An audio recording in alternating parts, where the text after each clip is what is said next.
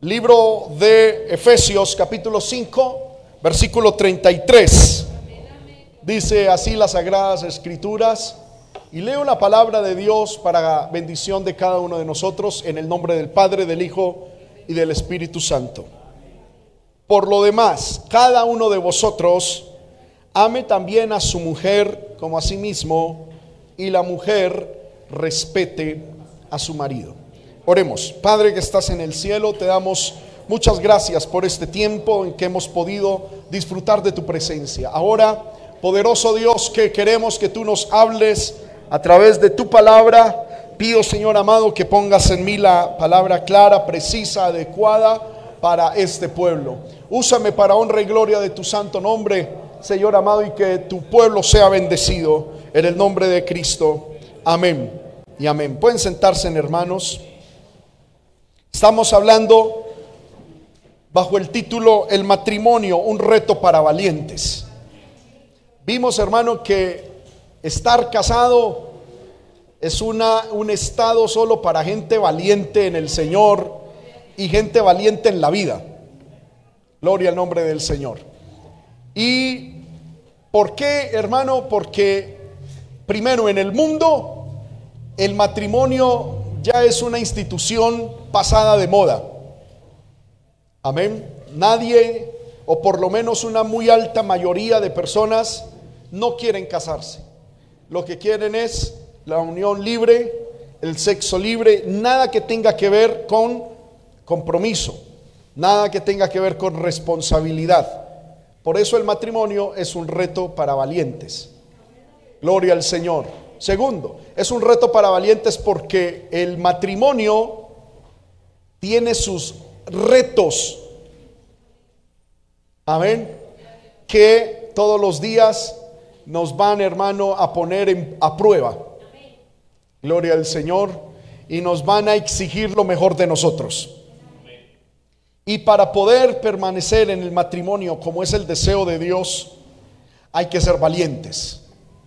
No solo para soportar a la otra persona. La clave del matrimonio es soportarse uno mismo. Aguantarse uno mismo. Controlarse uno mismo. Amén. Y pues hermano, todos los que estamos casados sabemos que eso es verdad. Amén. Entonces, por eso es que el matrimonio es un reto para valientes. Y vimos, hermano, que una de las eh, estrategias o una de las claves para tener un matrimonio victorioso, esto lo estudiamos ya en, en enseñanzas anteriores, porque el propósito de Dios no es el matrimonio feliz, es el matrimonio victorioso.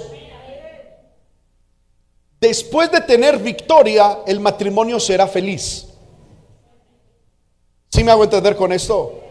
Pero la felicidad en sí mismo no es el principal propósito de Dios con el matrimonio.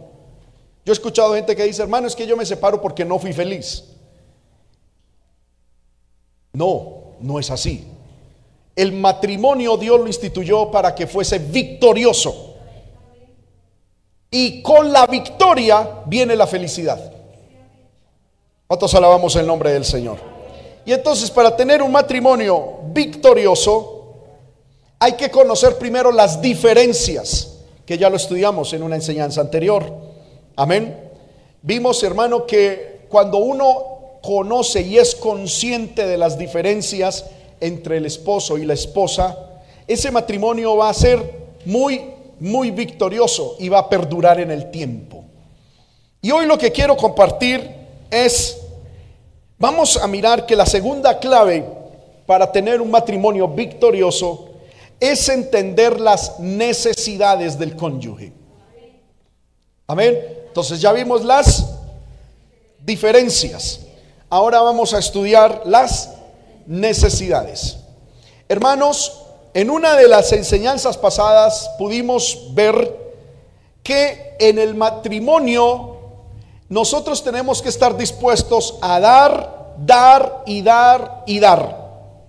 No golpes, no problemas, pero sí a estar dispuesto a dar mucho perdón, mucha unidad y a estar dispuesto a dar y a dar aunque el otro no dé y nosotros no recibamos. Eso suena fuerte, suena duro, pero es la verdad. Ejemplo lo tuvimos de nuestro Señor Jesucristo. Hermanos, ¿qué hemos recibido del Señor? Solo amor, solo bendición, solo paciencia, longanimidad. Y la verdad, la verdad, ¿qué le hemos dado nosotros a Dios? ¿Verdad? Y sin embargo Dios sigue ahí, dando, soportando, extendiendo su mano y siendo lo que es Él. Que ahí es donde tenemos, hermano, el problema. El problema es que nosotros nos preparamos para una carrera, nos preparamos para un trabajo, nos preparamos hasta para dar una entrevista, pero no nos preparamos para el matrimonio. Levante la mano los que aquí antes de casarse recibieron un curso exhaustivo prematrimonial. Levante la mano. Amén, amén, amén. Gloria al Señor. Mire que no sé cuántas parejas habrán aquí, cuántas personas. Amén. De, yo pienso que no hay, hermano, ni un 1%. Eh, bueno, máximo un 5% no nos preparamos para el matrimonio. Amén. En estos días estábamos hablando con, con, mi esposa, estaba hablando con ella y dijimos eso. Dijimos, vemos que los jóvenes de la iglesia en su gran mayoría ya son personas aptas para el matrimonio. Tenemos que prepararlas y prepararlos para el matrimonio. Que se casen o no se casen ya es problema de ellos, pero que, que estén preparadas y preparados, amén, lo deben estar. Y es que hermano, hay una cosa tremenda. Déjeme, por favor, hacer un paréntesis. Nosotros como padres formamos a nuestros hijos para que sean buenos cristianos, para que sean trabajadores, para que sean profesionales, para que sean buenas personas, para que sean buenos hijos, pero no los estamos preparando para que se casen. Y uno que encuentra que se casa un buen muchacho con una buena muchacha. Los dos profesionales. Los dos buenos cristianos. Los dos, hermano, eh, buenos hijos pero nunca fueron formados para el matrimonio. Y por eso es que aunque son buenos muchachos, buenas muchachas, esos matrimonios están fracasando. ¿Por qué? Porque no nos hemos dado a la tarea de formar a nuestros hijos para matrimonio. Nos enfocamos, hermano, y nos, nos invertimos la vida en darle ojalá la mejor educación la mejor universidad, la mejor formación académica. Y salen siendo unos eruditos en matemáticas, en todo. Y se casan y no saben qué es un matrimonio. Cuando la Biblia ordena que una de las funciones de nosotros como padres es prepararlos para el matrimonio. Mire lo que dice el libro de Tito. Libro del apóstol Pablo a Tito, el capítulo 2. Amén. Libro de Tito, capítulo 2, el versículo 3 en adelante. Dice, las ancianas, cuando habla de ancianas no se refiere únicamente a las mujeres de edad, sino hermanas que ya son casadas y tienen hijos. Y también las que tienen liderazgo en la iglesia. Las hermanas que tienen liderazgo en la iglesia tienen la obligación delante de Dios, frente a la iglesia, de qué? De ser reverentes en su porte. no calumniadoras, no esclavas del vino, maestras del bien. ¿Qué significa maestras? Que enseñan. Las hermanas de la iglesia deben estar enseñando en todo momento el bien.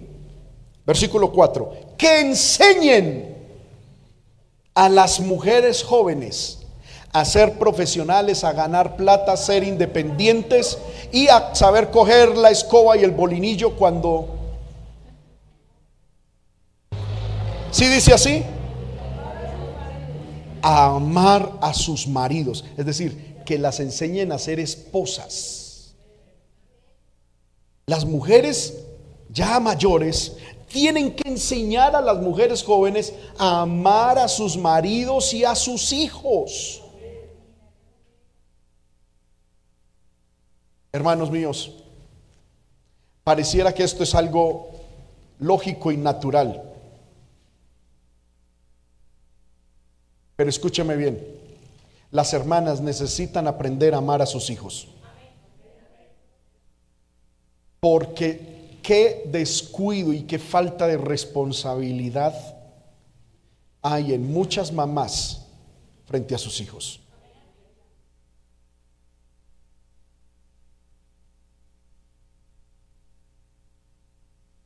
Amén. Pareciera que es normal que automáticamente las mamás van a amar a sus hijos, pero no es normal. Tienen que ser enseñadas. Esto se les tiene que enseñar. Alguien dirá, hermano, ay, yo quiero aquí escuchar es una predicación de fuego que me hagan hablar en lenguas. Créame que esto es la más grande y poderosa, sana doctrina que usted haya podido escuchar. Amén. Por, por eso el versículo 1, no, no perdamos el 4, pero pongamos el 1. Dice, pero tú habla lo que está de acuerdo con la sana doctrina. Y el versículo 3 dice que las hermanas ancianas le enseñen a amar a sus esposos y a sus hijos, a las más jóvenes. Amén. Hermana mayor, que usted ya tiene hijos o nietos estás enseñando a alguien, a alguna mujer joven, a, amar a su esposo presente o futuro, a amar a sus hijos, les estás enseñando. ¿Qué más le deben enseñar? Versículo 5. A ser prudentes deben enseñarle las hermanas mayores y las líderes de la iglesia, deben enseñarle a las otras mujeres a ser castas, cuidadosas de su casa. Esto va contra el feminismo de hoy en día, pero I'm sorry, estoy enseñando la Biblia. Mire, yo tengo la Biblia y usted también la tiene y aquí la vemos.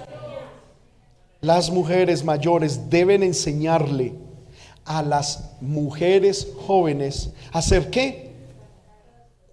Cuidadosas de su casa. ¿Cómo es posible, hermano? Y lo digo con mucho respeto, que una mujer de 18, 19, 20 años, viviendo con mamá, no sepa hacer una sopa?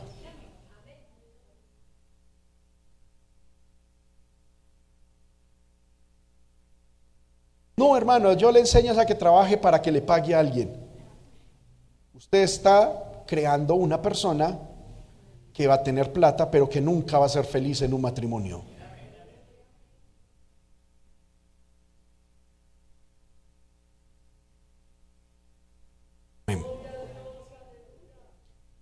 Hermano, niñas de 10, 11 años que no saben ni siquiera lavar la ropa interior. Esto lo hemos hablado, ¿verdad, amor? Y hemos hablado de que, hermano, hemos visto hasta niñas de 15 años, 15, 16 años, que ni siquiera saben lo que es la higiene propia femenina. Y uno ve que vienen de, que tienen mamá. Y uno dice, ¿y esa señora entonces qué hace en la vida? ¿Qué está haciendo? nosotros hemos hablado y con la ayuda del Señor hermano, ayúdenos a orar. Vamos a empezar a dar todas esas clases. Porque la iglesia no solamente es cómo vivir en santidad. La Biblia a nosotros nos enseña un cómo debemos comer. Cómo debemos vestir. En estos días con los caballeros nos unimos, amén, para recibir una clase de moda masculina. Porque nosotros, hermanos, no sabemos combinar nada. Nosotros nos ponen a combinar una bandera y la dañamos. Y entonces yo les dije a los caballeros, hermano, uno se viste más o menos así. No es que yo sea un gurú de la moda, no, pero más o menos así, más o menos así. Es lo que mi mamá y mi esposa me han enseñado, más o menos así. Uno puede hacer el nudo de esta manera. Usted cuando vaya a comprar, vamos a hacerlo de esta manera. ¿Para qué? ¿Para qué? Seamos diferentes en todas las áreas. Amén. ¿Cuántos decimos amén? Ya tengo planeado también con mi esposa, porque todo esto lo hablamos, hermano, y en estos días vamos a hacer un banquete para los caballeros. Una mesa especial. Y les voy a enseñar a trinchar, a comer, a utilizar los diferentes tenedores, porque yo sé que Dios nos va a bendecir. Levante la mano los que decimos amén. Imagínate que Dios a ti te bendiga y te dé una empresa y te toque comer con el gobernador y esté ahí todo chorreado. No, si queremos que Dios nos bendiga, tenemos que proyectarnos, hermano. Alguien dirá, ay, eso es orgullo, eso es vanidad. Piense lo que quiera. Usted siga con su a los que queremos ser excelentes en todas las áreas, lo vamos a hacer. Y yo los voy a invitar. Amén. Yo recuerdo que mi esposa lo hizo cuando era líder de, de adolescentes aquí con los adolescentes. Y algunos de ellos se acuerdan todavía, hermano, es que uno tiene que coger así. Y eso es bonito, hermano. Amén. ¿Cómo se debe sentar? Pablo le dice a Tito, me hace el favor y se va para la iglesia allá en Creta y me le enseña a las hermanas cómo debe ser el porte. Es que es bíblico. Con esto hemos hablado con mi esposa, porque hermano,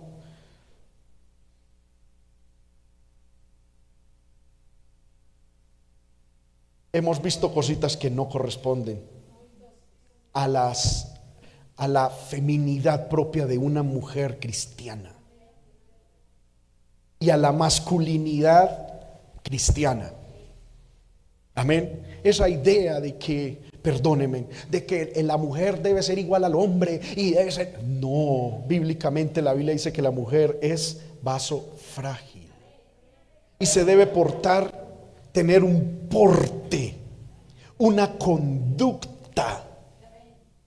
O usted cuando la Biblia dice, enséñale a las mujeres a tener porte reverente, ¿qué, interpreta usted? ¿Qué es porte? comportamiento, la forma de sentarse, la forma de hablar, la forma de dirigirse. Porque hermano, muchos, hay, hay hermanas y, y, muchos, yo sé, no tienen la culpa. Muchas veces nuestros padres no nos han enseñado. Pero amén, eso se agarran de tú a tú con un hombre. Y es que, ah, esto, lo otro, y es que yo soy de y machete, venga para acá, y, y lo otro. y ellas piensan que se ven no, la mujer debe ser ícono de delicadeza, de feminidad. Y eso lo vamos a enseñar. El que lo quiera aprender, pues vendrá. El que no, que siga con su, con su vida. Amén. igual al infierno no se va. O sea, usted por eso no se va al infierno. Pero, pero adornamos mucho la doctrina de Cristo. Mire que hoy en día, hermano, con tanto reggaetón y con tanta basura del mundo. La intención es que el hombre todos los días sea más femenino y que la mujer todos los días sea más masculina. Qué cosa tan horrible. Recuerdo en estos días también estábamos con mi esposa, déjeme acordar bien para no decir mentiras. Sé que, no me acuerdo en dónde, pero había un ser, hermano, que ella y yo nos quedamos mirando y no pudimos saber si era hombre o mujer. Muy masculino para ser mujer y demasiado femenino para ser hombre. Nos fuimos de ahí sin saber qué era. hasta en el hablado, hermano. Una poder de Dios. Y eso es, esa es la estrategia de Satanás, de destruir el diseño de Dios. Pero Dios quiere que el hombre sea hombre y que la mujer sea mujer. No un hombre en cuerpo de mujer y con vestido de mujer. Porque hay algunas hermanas que se ponen falda. No, usted es mujer delicada. Tenga su porte femenino. Y hay hombres que se ponen una corbata, pero andan como si fueran, como si fuera a partir una galleta, ¿verdad? No, hombre, hombre, mujer, mujer. Y de esa manera seguimos siendo luz al mundo. En un mundo donde Satanás quiere dañar todo eso, seguimos siendo luz al mundo. Levante la mano los que estamos de acuerdo con esto, hermano. Amén. Entonces, las hermanas ancianas deben enseñarle a las más jóvenes a ser cuidadosas de su casa. Casta, ¿qué significa casta? ¿Cómo? Puras, sexualmente puras. Amén. Sexualmente puras, entregadas a su único esposo. Amén. Eso se enseña. Muchas veces, hermano, ¿qué pasará que con mi hija, la que tiene 13 años, ya tiene cuatro novios? No se le enseñó en la casa a ser casta.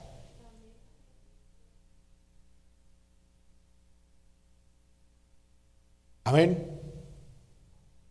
Yo me acuerdo, hermano, y esto no solamente es para las mujeres, esto también es para los hombres. Nosotros los hombres tenemos que enseñarle a nuestros hijos también estas cosas.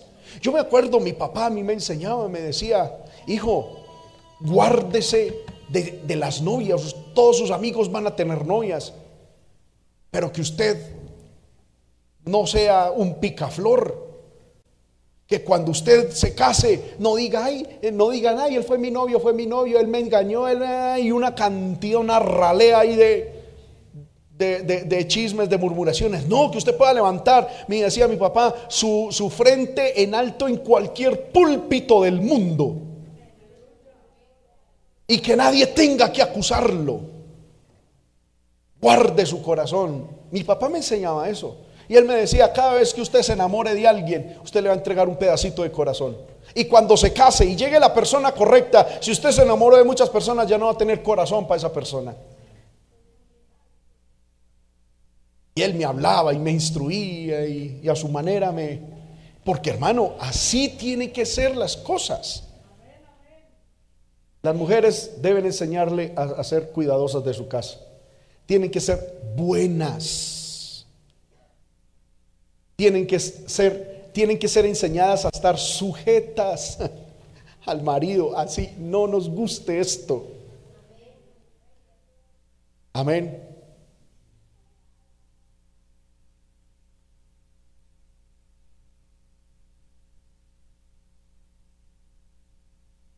Hermanas mayores que tienen hijas, nietas, enséñanle a sus hijas a estar sujetas a sus maridos. ¿Qué significa la verdadera sujeción bíblica? Y con su ejemplo. Amén. No es, diciendo, no es diciéndole, mija, vea, cuando su esposo esto y lo otro, vea, usted coja la escoba de esta parte porque si la coge aquí se le quiebra rápido. No, cójalo de aquí tan en las costillas. Y luego, vea, salga y no, hay que enseñar a ser sujetas. Pero los hombres tenemos que enseñar a nuestros hijos a qué? A respetar a la esposa y a las mujeres. Amén. Con nuestro ejemplo y con nuestra conducta. Las hermanas mayores deben enseñarle a, sus jóvenes que sean sujetas a sus maridos para que la palabra de Dios no sea blasfemada. Exhorta a sí mismo a los jóvenes a que sean prudentes, presentándote tú como ejemplo de buenas obras en la enseñanza, mostrando integridad, seriedad, palabra sana e irreprochable, de modo que el adversario se avergüence y no tenga nada malo que decir de vosotros. Amén, hermanos. Es nuestra responsabilidad. Es nuestro mandamiento enseñarle a los demás cómo ser casado, cómo casarse y cómo llevar a cabo un matrimonio adelante. No cómo divorciarse, obteniendo la mayor de las cosas materiales. No cómo salir de un divorcio lo mejor librado posible. No, es cómo permanecer hasta el fin en un matrimonio.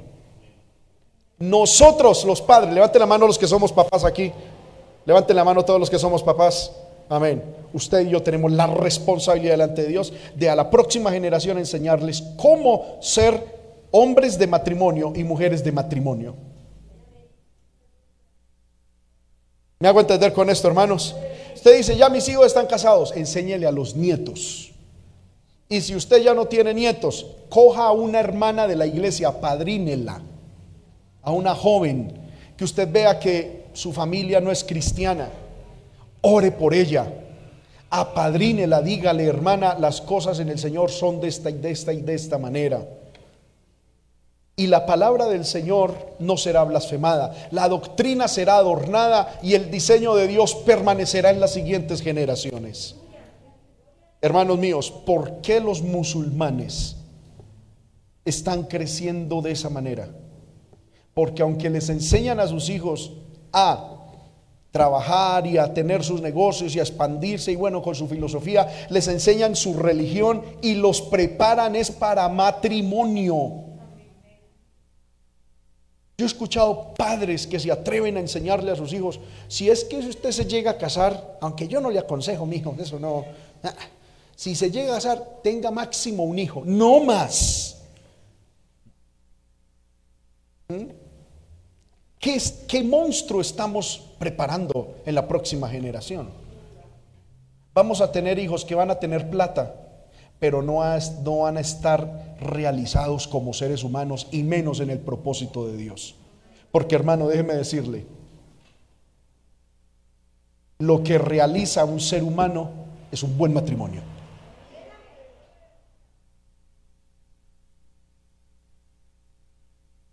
El mundo nos enseña que son las riquezas, que son las profesiones, que son los sueños personales. No es así. Dios creó al ser humano para el matrimonio. No es bueno que el hombre esté solo.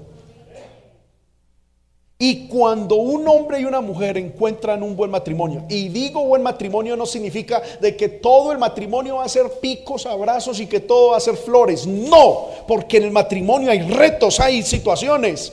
Pero es un matrimonio que permanece en el Señor, que es victorioso.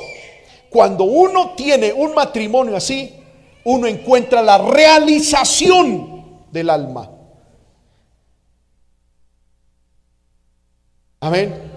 Adán, cuando estaba en el huerto en Edén, tenía la mismísima presencia de Dios en vivo y en directo, pero se sintió solo.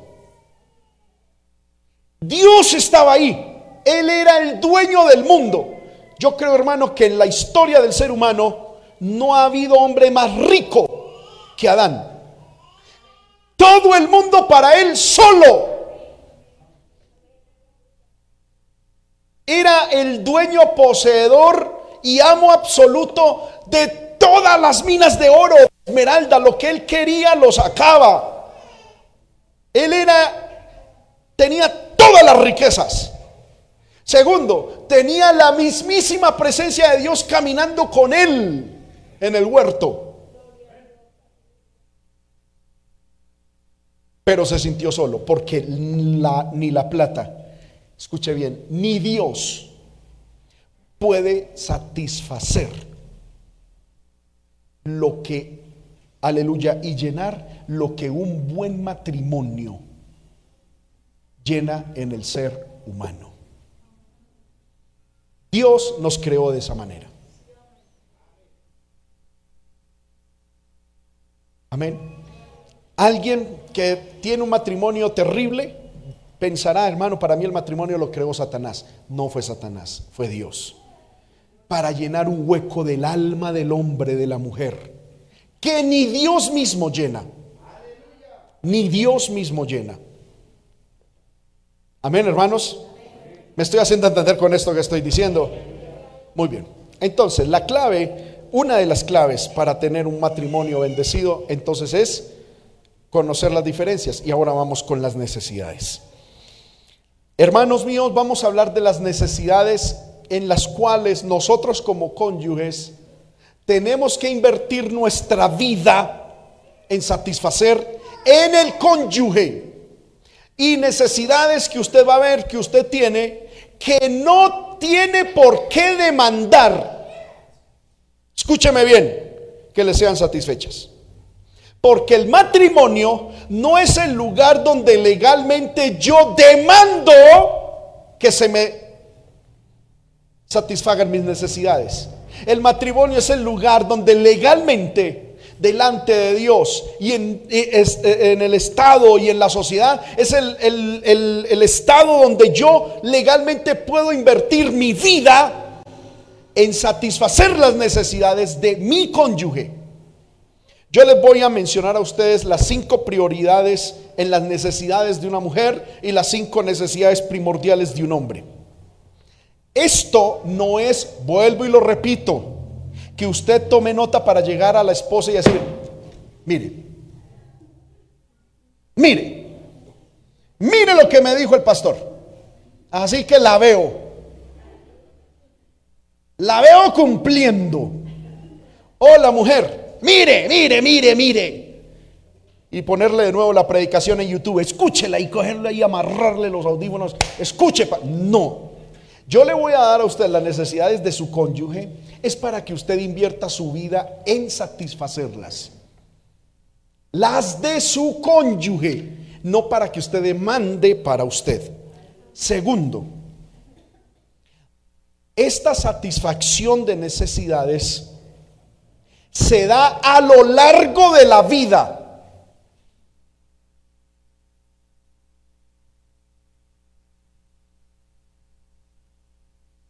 Por eso el matrimonio es para toda la vida. Que tiene que ir día a día. Pero si en algún momento alguna de estas necesidades en usted no ha sido satisfecha, no significa que sea una razón para terminar el matrimonio. Porque la idea es que usted satisfaga las necesidades de su cónyuge. Si usted es hombre, satisfaga las necesidades de su esposa. Y la, mujer satisfaga las necesidades de su esposo. Y esto se da es a lo largo de la vida. Y escúcheme bien, es un aprendizaje de toda la vida. Porque ¿cuál es el problema, hermano? Que es que aún a los matrimonios se metió ese demonio de inmediatez. Amén. Llevan dos meses de casado, hermano, y es que él a mí no me conoce, no, no satisface mis necesidades, es que esto y lo otro, pero a ver, es que para eso es toda la vida. Y hay que hacerlo día a día, pero para eso tenemos toda la vida. Si me estoy haciendo entender con esto, hermanos míos? ¿Empezamos con los hombres o con las mujeres? A ver, ¿qué dicen ustedes? Yo soy buen caballero, iniciamos con las mujeres. Muy bien. Empezamos con las mujeres. Necesidades de la mujer, de la esposa. ¿Cuál es la principal necesidad de las esposas y lo establece la Biblia? El afecto y el amor. Amén. Sentirse amadas. Para la mujer lo más importante es que el amor. Sentirse amada. Para la mayoría de mujeres el afecto simboliza seguridad, protección, consuelo y aprobación. La necesidad número uno de la mujer, vuelvo y repito, es el amor. Cuando una mujer se siente amada, hermano, el resto de cosas en la vida son secundarias. ¿Sí o no? Una mujer sintiéndose amada y teniendo a alguien a quien ella pueda amar, esa mujer es capaz de dar la vida por lo que sea. Porque ya ha encontrado en la razón por la cual ella vive y respira, que es el amor hermano varón, entreguémonos a, amar nuestras esposas. Y déjeme decirle algo, que aquí es donde viene el chicharrón. Que es que cada mujer tiene una forma de necesidad de amor diferente a todas.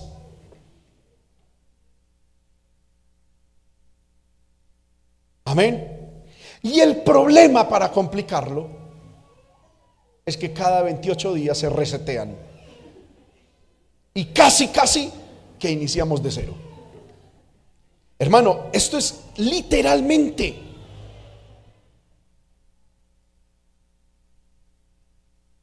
Amén.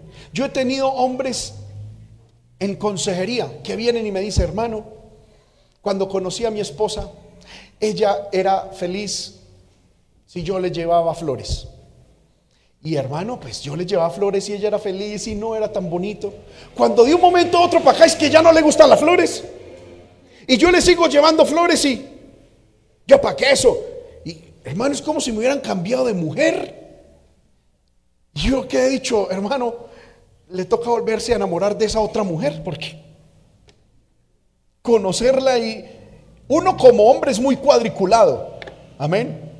Si, yo digo, hermano, si en algún momento yo conocí que a mi esposa le gusta el color rosa, yo en mi mente voy a pensar de que ese gusto es para toda la vida.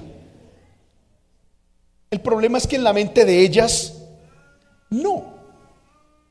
Amén. Mire hermano que a uno como hombre lo que le gusta, le gusta y casi que le gusta por siempre. ¿Sí o no? Uno va con una cosa y listo. Punto. Amén. Hay veces las hermanas dicen, ay, yo quisiera eh, unos zapaticos color morado.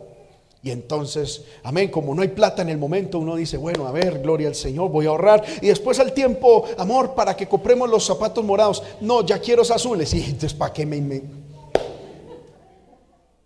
Toda la semana y pateando la ciudad buscando unos colores, un color ahí. Y ahora quieres otro. Y ahí es donde vienen los problemas. Y algunos dicen, ah, y ahí fue donde, hermano, cierto día mi suegro, que es un experto en mujeres, ¿por qué? Porque tiene fuera de la esposa seis hijas, ¿verdad? Seis hijas. Ese hombre es experto en mujeres. Llegó y me dijo, y ahí donde hermanos varones les voy a dar un consejo. Él, él llegó y me dijo, Juan David, le voy a dar un consejo.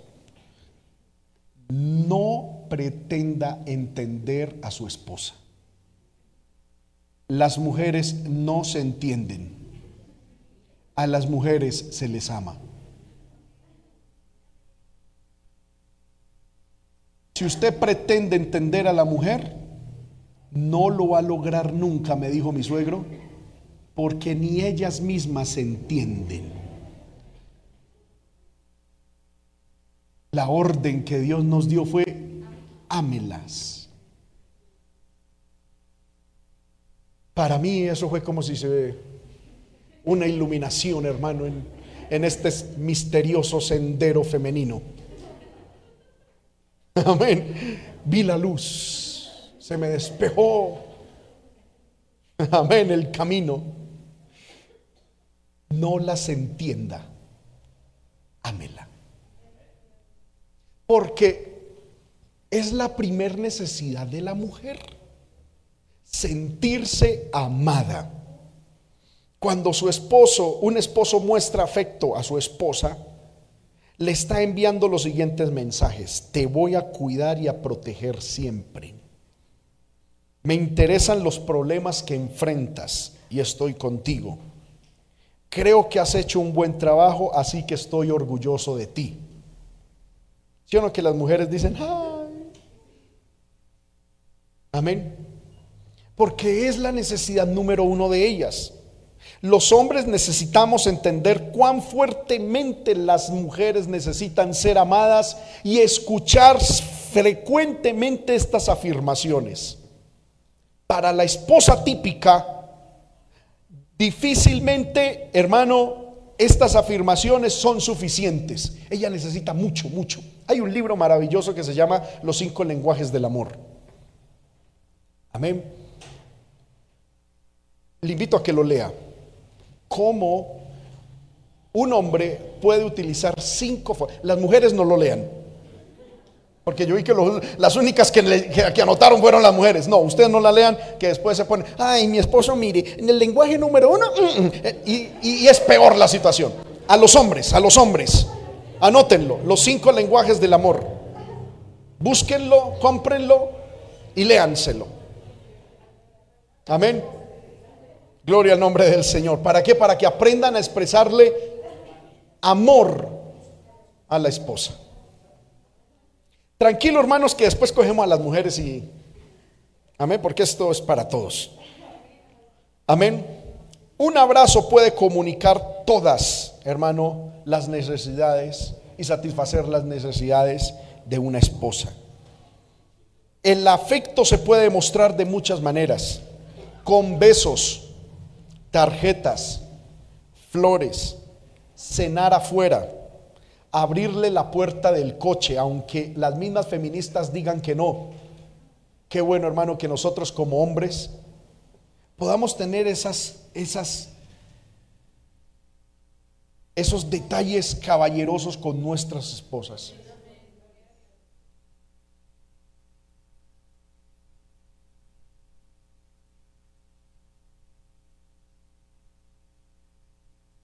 Tomarse de las manos cuando están caminando.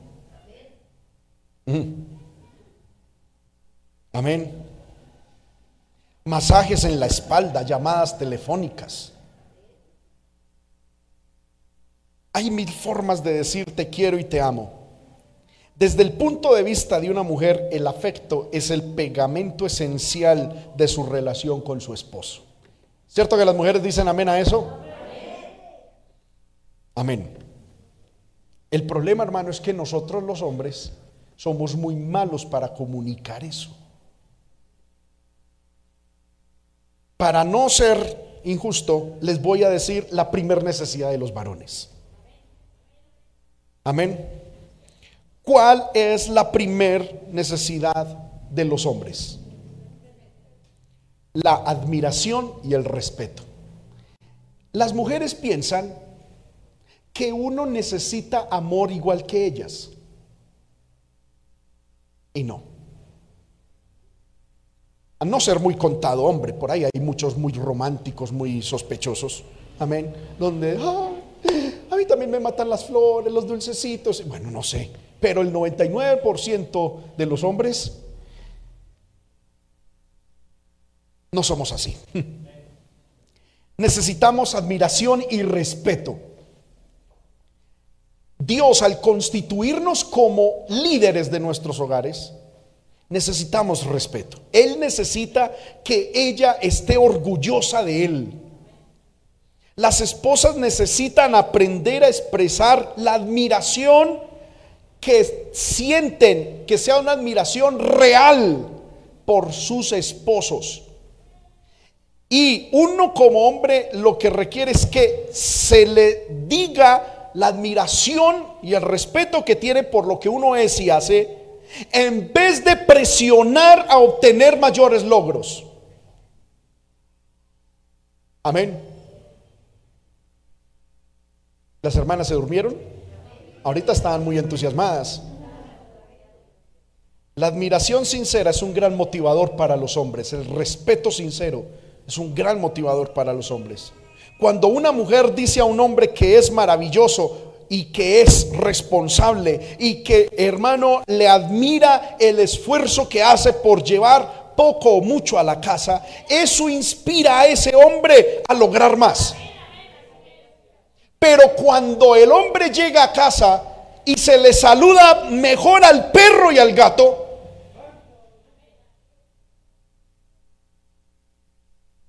como hay mujeres que hombres me han dicho, y ellas me han dicho, prefiero el gato y el perro que a usted. Hijas del diablo, diciéndole eso a un hombre. Porque hermano, tiene uno que ser muy para decir eso. Perdóneme. Perdóneme. Amén. A propósito, hermanos, nosotros los cristianos amamos a los animales, pero nunca consideramos la vida de un animal por encima de la vida humana. No equiparamos la vida humana con la vida animal, jamás. Yo recuerdo cuando yo de niño quise tener un perro y ese perro trajo problemas a la casa, mi papá llegó y me dijo, prefiero el matrimonio a un perro, se larga el perro.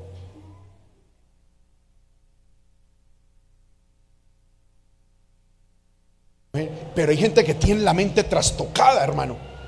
¿Eh? Prefiero el loro, prefiero el loro, prefiero el loro.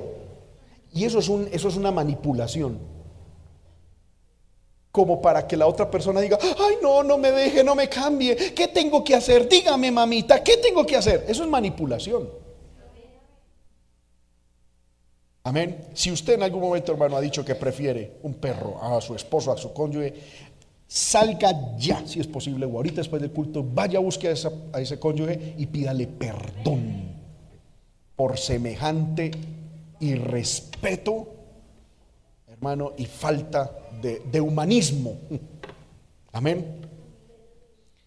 Gloria al Señor. Un hombre se considera capaz de manejar nuevas responsabilidades y perfeccionar habilidades mucho más allá de su nivel actual cuando encuentra una mujer que lo admira y lo respeta. Y un hombre se siente totalmente impulsado a amar a la mujer que lo respeta.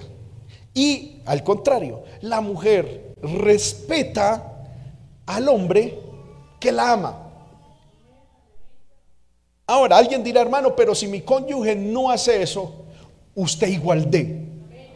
Que cuando una mujer de verdad, así su esposo, no le demuestre amor, usted como mujer respeta y admira a su esposo, haciéndolo en el tiempo en ese hombre va a salir y va a surgir amor por usted. O al contrario. Amén. Cuando un, hombre no se siente respetado por su mujer, ame sinceramente a su esposa. Ámela con todo el corazón. Muéstrele todo su amor. Que hermano, créame, es, eh, tiene que ser una cuestión extrema, pero hermano, en la mayoría, en el 99.99% de los casos, cuando yo siembro amor en una mujer, cosecho de ella respeto. Y cuando una mujer siembra en su esposo respeto, va a cosechar de él amor. Eso es, eso hermano, es casi que inalterable. El amor no se demanda. Y el respeto no se demanda. Porque si yo demando amor y en mi demanda de amor me dan amor, ya no es amor. Y si yo demando respeto, cuando me den el respeto, no es respeto, es simplemente lo que obediencias. Ahí se dio eso, punto. Pero no hay tal cosa. Entonces, a los hombres dice Dios, como, como habla el apóstol Pablo, manda el Señor, no yo que amen a sus esposas. Hermano, es que ya no siento amor. Metas en oración y ayuno y pídale a Dios que le dé amor por su esposa. Hermana mujer, bueno, esto es redundante, hermana, respete a ese varón. Respételo, honrelo, admírelo. Amén. Una forma, hermanas, de respetar y demostrar respeto a un hombre es cuando están a la mesa. Yo he hablado con muchos hombres, hermano, que me dicen lo mismo. hermano, hermana, usted debe mostrarle respeto a su esposo. cuando ustedes se sienten a almorzar, a comer, la mejor y la primer comida debe ser entregada a su esposo. Que en su casa está el pastor, está el alcalde, el presidente o quien quiera que sea, cuando usted lleve la comida, la comida primera debe ser a su esposo, porque es su esposo y usted le debe a él respeto. Créame, hermano, que yo me siento mal cuando voy a alguna casa y me invitan a almorzar o a comer. Y la casa, y estoy sentado con el, con el varón de la casa y la esposa me trae primero a mí. Yo me siento re mal. Yo digo, ¿qué pensará este hombre? Que es que yo vengo a ser como amante de ella o qué? No. Primero sírvale a su esposo. Que están sentados en la mesa los niños y, el esposo. Eso no es. Primero los niños y luego, mire, porque traga como una marmota. Usted para un marrano trague ahí. No. Es a su esposo la honra y el respeto.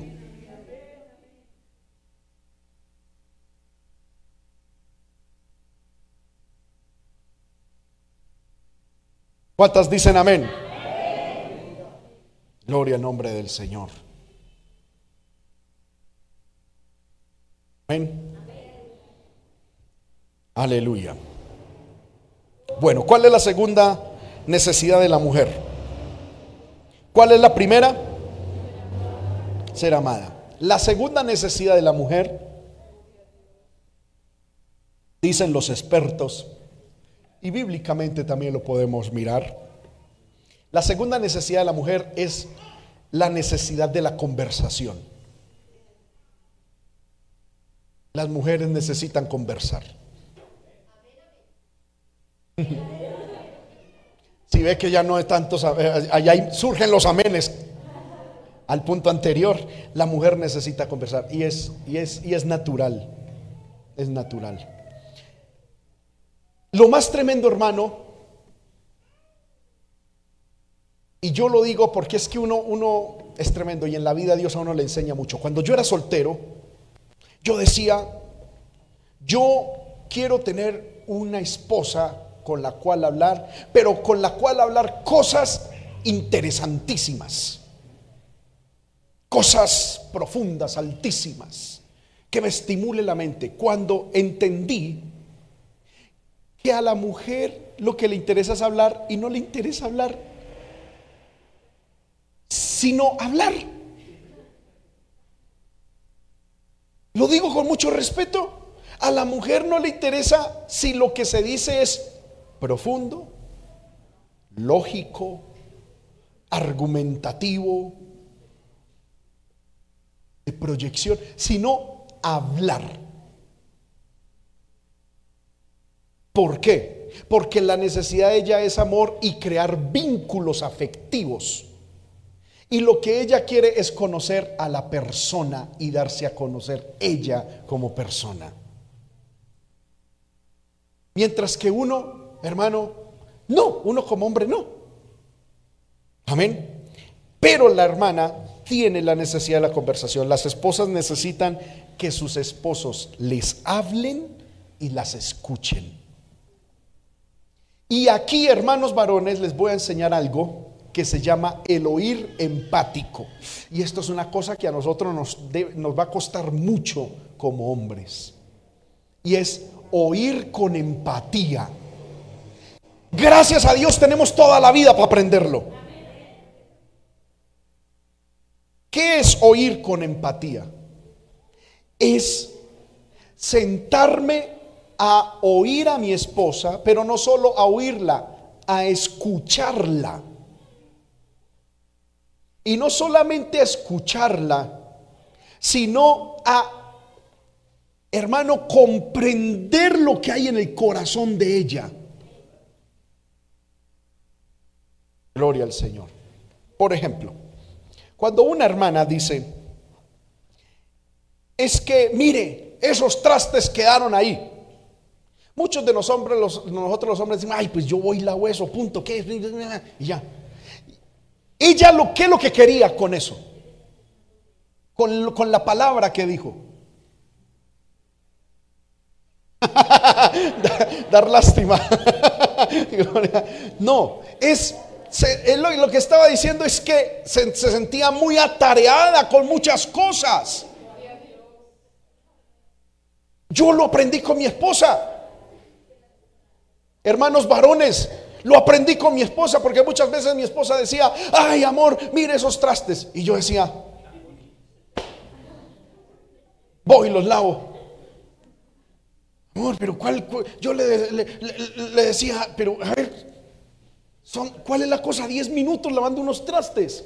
Y mi esposa me hizo entender, a ver, esos trastes que usted lavó en 10 minutos, yo lo hubiera lavado en 5 minutos. No era hacer eso, era que entendiera que estoy muy...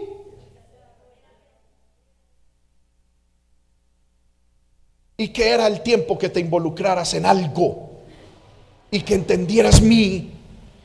Y entonces yo le decía a mi esposa, a mí, pero ¿por qué no me dice eso? O sea, ¿Por qué siempre con indirectas? Y es que ese es, hermano, el diseño de Dios. A las hermanas les digo, hermano, aprendan a comunicarse. Amén. Si, mi, si yo voy con mi esposa y mi esposa me dice, ay amor, por el centro vamos y me dice, ay amor, qué vestido tan bonito. Yo haré un tremendo esfuerzo de levantar la mirada de la carretera si voy manejando o caminando y miraré y si me parece bonito digo si es bonito, si no me parece bonito digo no es bonito y sigo. ¿Qué es lo que quería la hermana?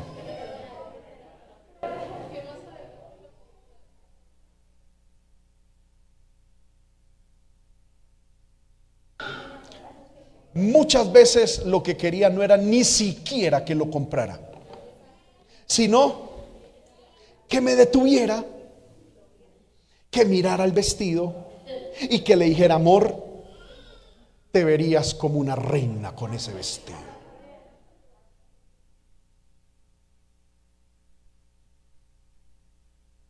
Esas flores, oh, no, no, Ay, así no se lo compre, pero con eso ya, ya quedó matada. ¿Sí o no? es el vínculo. Ay, hermano, y eso nos cuesta a nosotros los hombres mucho. Porque si yo voy andando con el hermano César, vamos los dos por la calle, y le digo, hermano, mira el carro tan bonito, él dice, ah, ese carro no me gusta. Igual yo sigo. O sea, pero usted vea que dos hermanas van caminando y la una le dice a la otra, mira este vestido. Hermano, le saca el tiempo.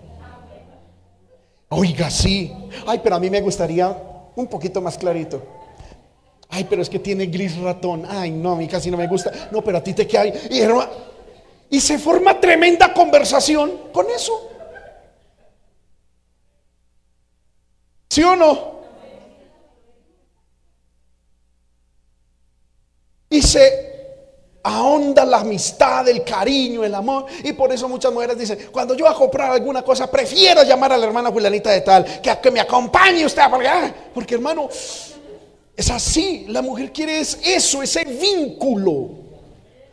A uno como hombre no le importa eso.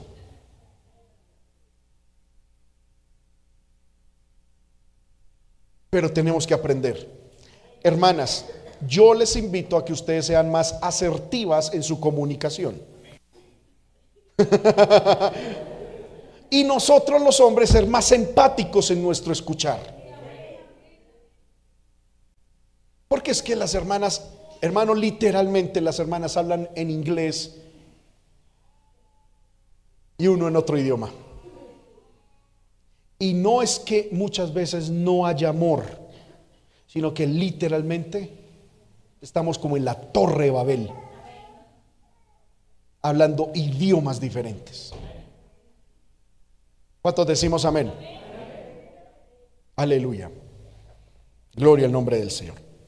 Pero hermanas, su necesidad es conversar y hablar. ¿Por qué? Porque vuelvo y repito, eso muestra el corazón de su cónyuge y hay unidad, vínculo. Les invito a aprender también a comunicarse. Segundo, les invito a tener prudencia para saber hablar y cuándo hablar.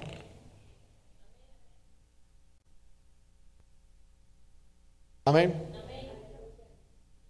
Por favor, cojamos la enseñanza del domingo pasado. Nosotros los hombres somos monotarea, ustedes son multitarqui, multitarea.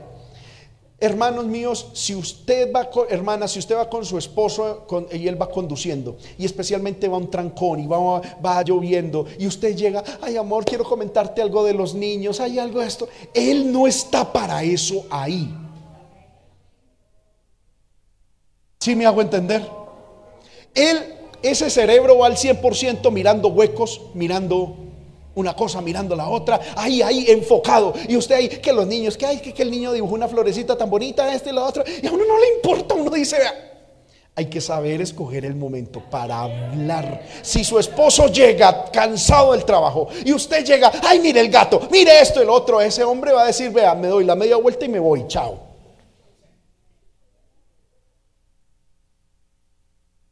Porque aunque su necesidad sea hablar, que saber hablar, hay que saber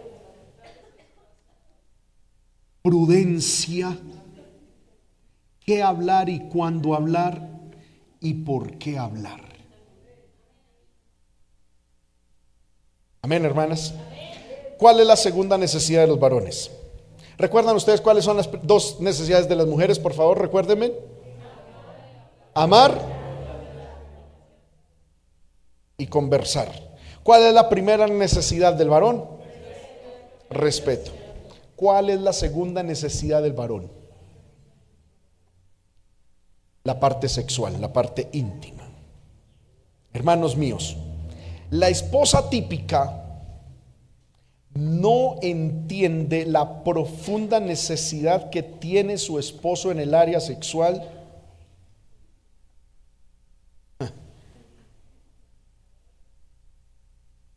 Amén.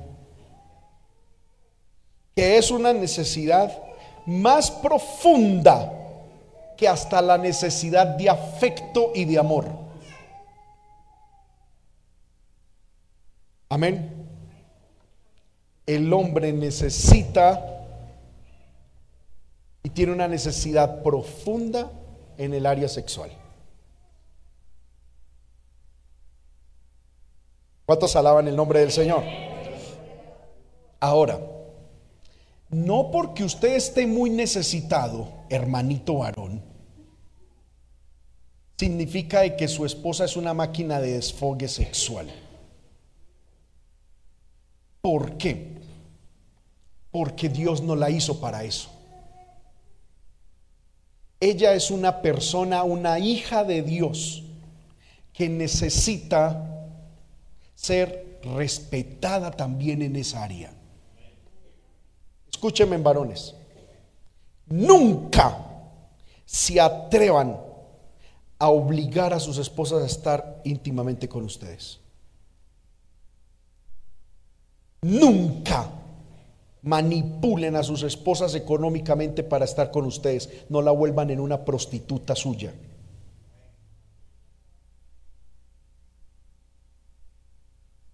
Nunca se atrevan a utilizar el texto bíblico, la mujer cumpla con el, con el deber conyugal. Nunca se atrevan a utilizar eso para estar sexualmente con sus esposas. Nunca lo vayan a hacer. Entiendan cómo funcionan las cosas en ambos sexos. El hombre necesita tener sexo para sentirse amado. La mujer necesita sentirse amada para tener intimidad sexual. Por lo tanto, a uno como hombre uno dice, inicié la relación sexual en el momento en que entraron a la cama. Para la mujer la relación sexual inicia es cuando se levantaron con los detalles, el cuidado, el amor. ¿Me estoy haciendo entender? ¿Sí o no? Hay mujeres que han llegado al punto de aborrecer íntimamente a su esposo. ¿Por qué? porque son unos salvajes en el área sexual, porque son unos violadores con argolla de matrimonio. Porque lo único que hacen es literalmente desfogar pasiones bestiales y carnales. Un día, hermano, a nosotros dos matrimonios se nos acercaron. En los dos casos, ella decía, es que yo me siento violada por mi esposo. Al inicio, cuando el primer caso, hermano, nosotros no supimos, pero ¿cómo así que violada? Eh, es el esposo. Amén. Y cuando empezamos, empezamos hermano, en la, en la consejería, encontramos de que, que este hombre era un perverso. Encontramos de que es que este hombre había venido a Cristo, pero su sexualidad no había sido cambiada. Y él le hablaba de lo, de lo que hacía y no hacía con sus anteriores mujeres la comparaba y, la y le exigía cosas que esta mujer, que era una mujer de Dios, nunca había ni visto, ni oído, ni realizado. Y ella decía, hermano, es que si yo no estoy con él, y si no hago lo que él pide, se endemonia, él se pone de mal genio, él se va, el hermano, él hasta que toca en la sangre de Cristo. Amén. Hermano Aarón, usted tiene que entregar su sexualidad al Señor. A mí no me interesa usted cuán macho se cree. En el matrimonio, en el lecho matrimonial, no debe haber mancilla. En la intimidad no debe haber pornografía. En la intimidad no deben haber el tal Kama Sutra. Dios abomina el sexo anal y el sexo oral.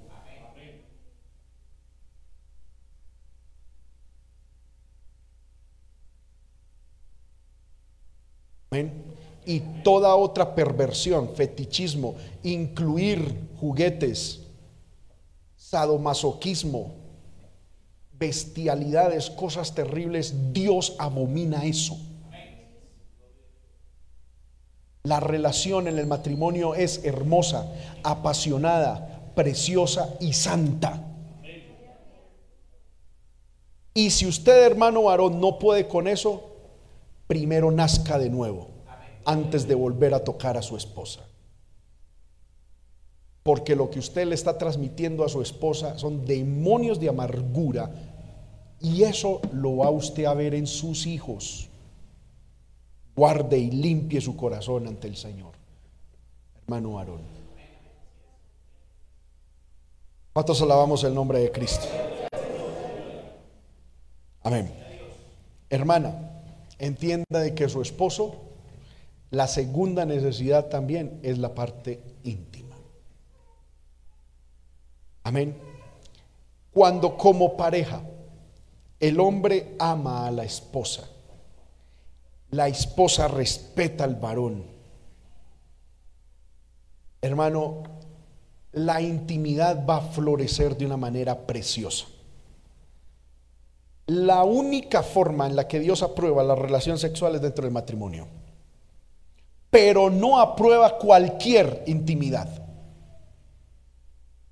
Amén. Ya hemos hablado de eso. El sexo anal es prohibido por Dios, va contra el diseño de Dios y contra los propósitos de Dios. El sexo oral es va contra el propósito de Dios. Dios quiere que la relación sexual dentro del matrimonio ahonde la unidad del matrimonio. Y es un tiempo de íntima intimidad dentro del matrimonio. Los hijos no tienen por qué saber de la intimidad de sus padres.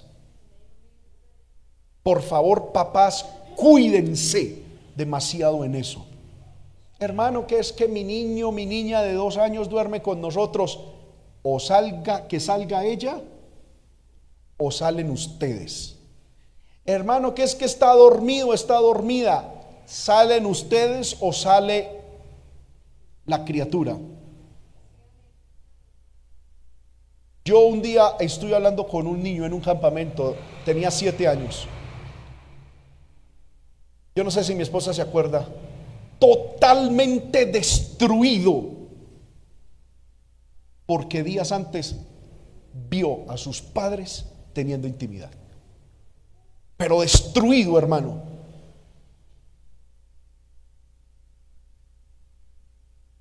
¿Tú te acuerdas, amor? De ese muchacho allá en Barbosa. Destruido, destruido, destruido, hermano. Quería matarse, él decía, esas imágenes no se me van de la mente.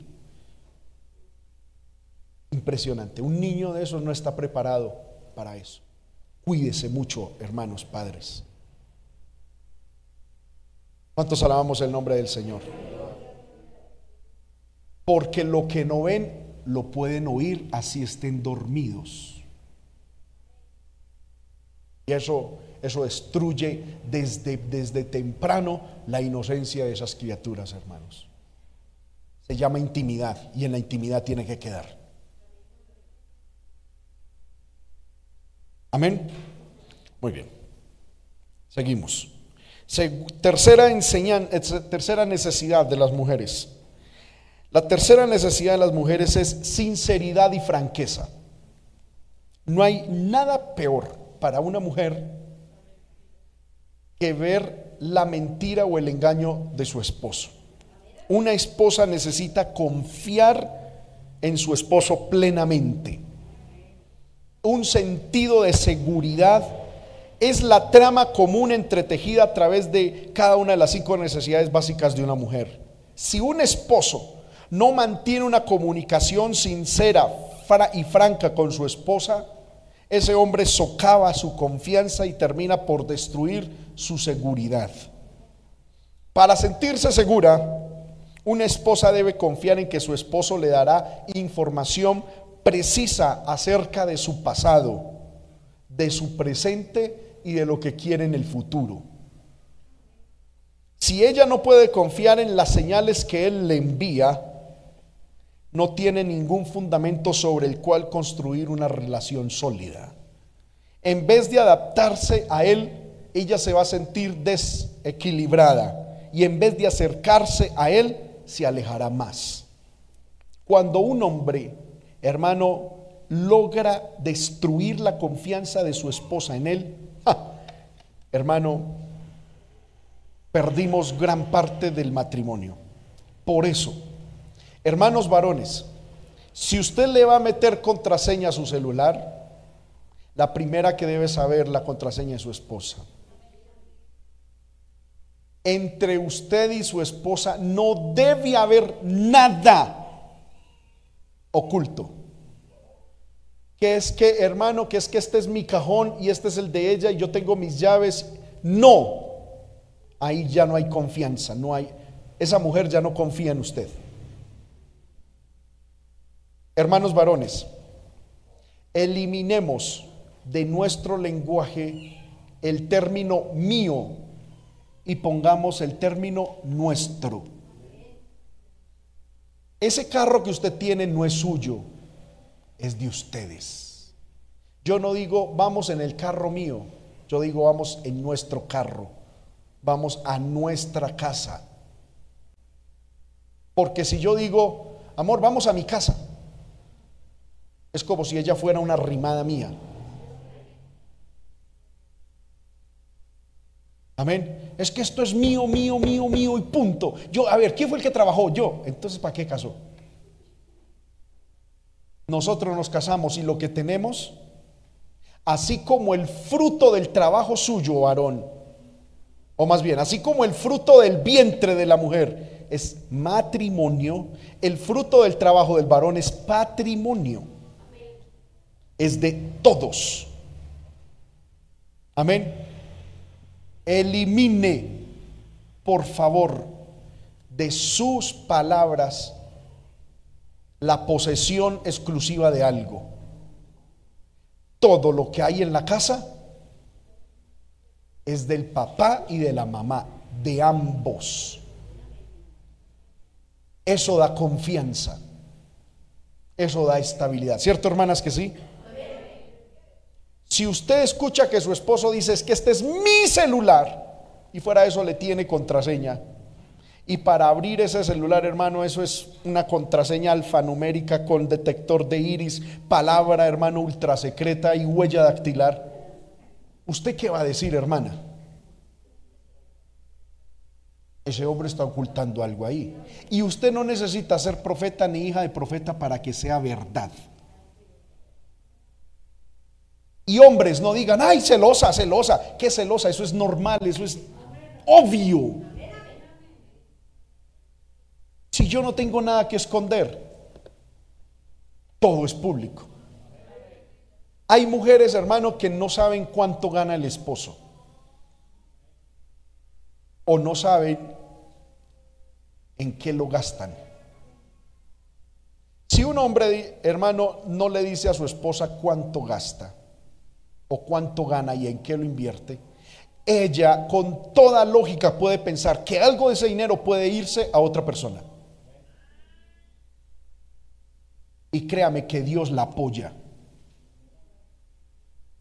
Pero si todas mis ganancias, toda mi economía, mi esposa sabe cuánto entró y en qué se fue, ella va a tener absoluta confianza en mí porque sabe cómo son las cosas. Por eso, hermanos, ustedes que trabajan, hombres y mujeres, tengan una sola bolsa, una sola economía. Que su esposa trabajó, va, meta la plata aquí que usted ganó y yo meto la mía. Aquí está íntegro, mire, aquí está el comprobante. ¿En qué vamos a gastar eso? Hermano, cuando ustedes y nosotros hacemos eso, hermano, el hogar va a funcionar en una unidad y en una confianza indestructible. Amén. Pero cuando el esposo se da cuenta de que usted, hermana, tenía un billetico guardado entre los ladrillos de la casa. Y luego usted dice, es que este billetico ya lo tenía guardado. Él se va a preguntar, ¿cuándo, si ella no trabaja, cuándo me lo sacó? O, ¿quién se lo dio? O cuando yo voy a trabajar, ¿qué hace esta mujer? No son espíritus de celos, son cosas reales. Pero si usted, hermana, llega y dice, eh, ay amor, mira, fui donde mi mamá y mi mamá me regaló estos 50 mil pesitos, los voy a guardar, esto no se va a tocar porque los voy a guardar. Listo. Hay claridad, hay confianza. Si a usted, hermana, le dan 200 mil pesos para que haga el mercado y usted aparece con un mercado, pero después usted aparece con plata, el esposo qué va a pensar?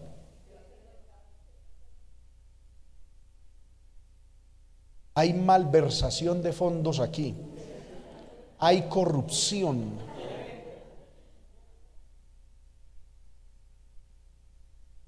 Amén. Y entonces a la próxima vez el mercado, él no le va a dar plata, él va a decir, yo voy y merco. Y por eso hay hombres que es una cuestión terrible que yo, a la luz de la palabra, lo puedo aprobar y sostener, es antibíblico. Hombres que mercan. Hombres que le dicen a la esposa qué deben cocinar y cuánto. Y hombres, hermano, que son, mantienen pero controlado todo en esa casa. ¿Sí? Eso es antibíblico porque la Biblia, en el libro de Proverbios, en innumerables partes, no innumerables, pero sí muchas partes, dice que la que debe estar delante de Dios responsable del alimento es la esposa, es la mamá. Es mi esposa la que dice, los niños necesitan esto, esto, esto, esto, y soy yo el que lo pago, punto. Y así tiene que ser bíblicamente. Yo no puedo decirle, bueno, a menos de que la situación económica esté estrecha. Pero si no, yo no puedo decir, bueno, vamos a comprar, somos cuatro en la familia. Vamos a comprar 7 por 4, 28, 28 huevos. Uno por día para cada uno.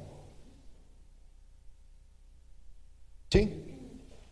Y ahí donde se quiebre uno. Y vamos a, hermanos hombres, a eso no nos llamó Dios. Eso lo vamos a ver aquí. Amén. Muy bien. Las hermanas necesitan confianza, ¿cierto que sí, hermana? Tercer eh, necesidad del hombre. ¿Cuál es la primera necesidad del hombre? Respeto. Segundo, intimidad sexual. Cuarto, tercero, compañerismo recreativo. Amén. Hermanos, pónganse de pie un minutico, por favor, estírense. Háganle un momentico, regálenme unos minuticos. Se me fue el tiempo, pero tengo que terminar esto. Estírense un poquito, amén. Gloria al nombre del Señor y vuelva, siéntese. No me voy a demorar mucho. Pero es que ya se fue el tiempo, hermano, y no había visto el reloj. Qué vergüenza, por Dios. Pero tengo que terminarlo. Por favor, sentémonos. Amén. Los que estamos en ayuno, pues no importa. El problema es que hay hermanos que no vinieron en ayuno y querían salir a las 12 en punto. Y... Pero yo creo que estamos aprendiendo, hermanos. Amén. Débole un aplauso al Señor. Aleluya. Gloria al nombre de Cristo.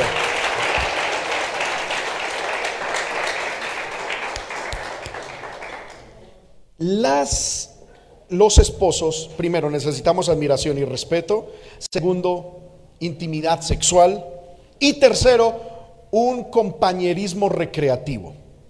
Los hombres necesitan que sus esposas sean compañeras de vida y de juego. Porque hermanos, yo pienso que esto no es un secreto para todo mundo. Pues esto no es un secreto pues al mundo. Nosotros los hombres siempre seremos unos eternos niños.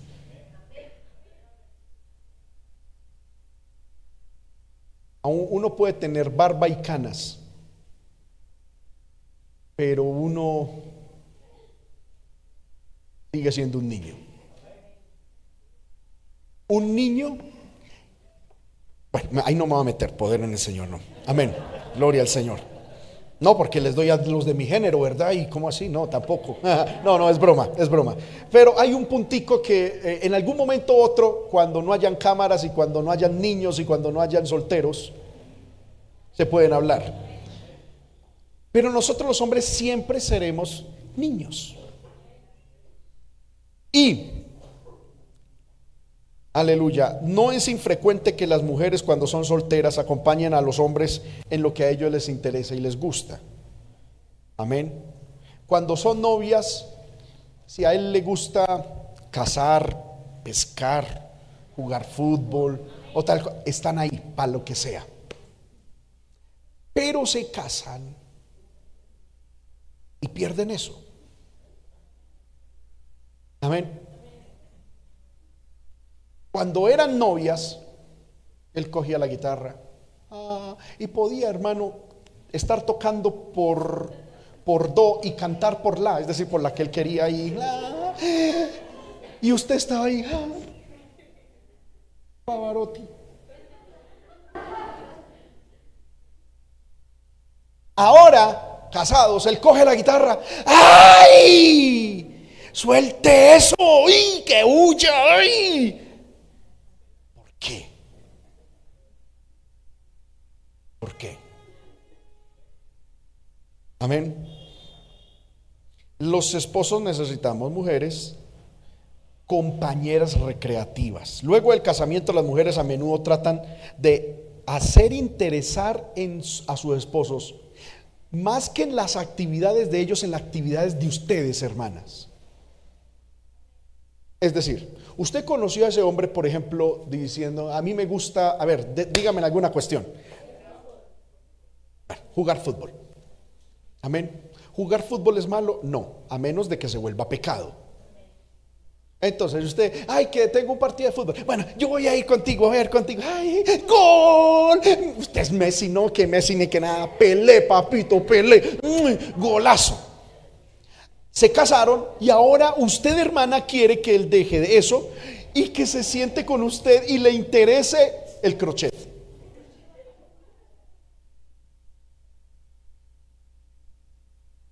Ay, pero usted, ¿por qué no puede compartir conmigo dos horas de crochet? Ay, no, pues mucho pedir. Por Salanicrón. Si me estoy haciendo entender. El esposo también necesita una amiga. Cuando ustedes eran novias de sus esposos, él decía cualquier cosa y ustedes se reían. Y ustedes decían, ay, me fascina el humor. Se casan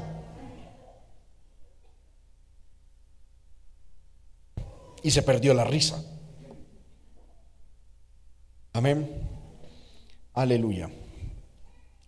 Gloria al Señor. Entonces, hermanos míos, las hermanas, las hermanas necesitan volver a ser amigas recreativas de su esposo. ¿Cuántas dicen amén?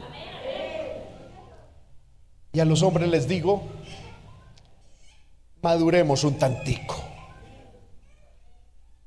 No seamos, eso esto no significa de que usted y yo nos vamos a volver niños eternos. Hay que madurar. Amén. Porque hombre, bueno, está bien que un muchacho de 20 años, 25 años quiera ir a jugar fútbol. Pero un hombre ya de 40, 45 años,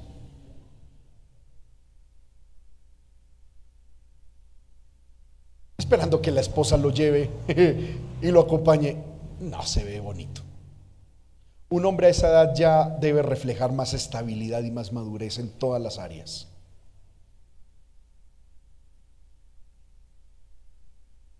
Padre del cielo, ese amén fue absolutamente nulo.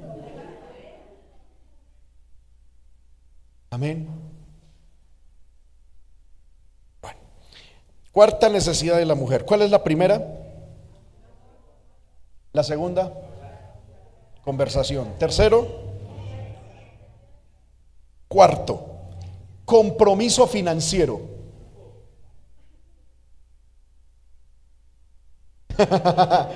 Las mujeres necesitan compromiso y estabilidad financiera. Amén ella necesita tener el dinero suficiente como para vivir cómodamente. Necesita apoyo financiero para poder desarrollar su función como mujer, como esposa, como ama de casa. Hermanos, no importa cuán exitosa pueda ser la carrera de una mujer, en general ella quiere que su esposo gane el suficiente dinero como para permitirle sentirse apoyada y cuidada.